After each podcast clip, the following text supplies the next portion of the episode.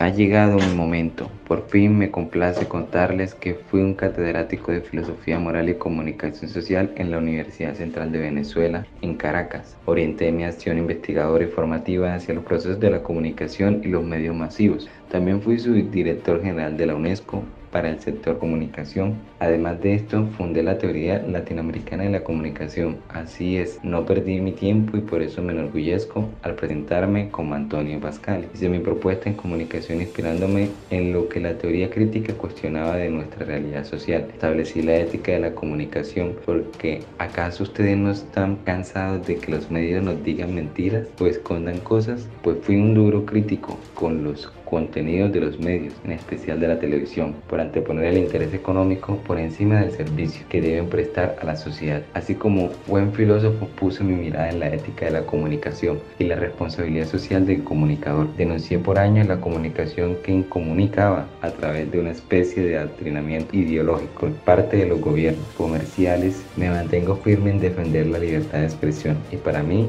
esta felicidad que aunque ya no esté acompañando a los homicidios les sirvan para entender la importancia de una comunicación que propicia la igualdad de condiciones.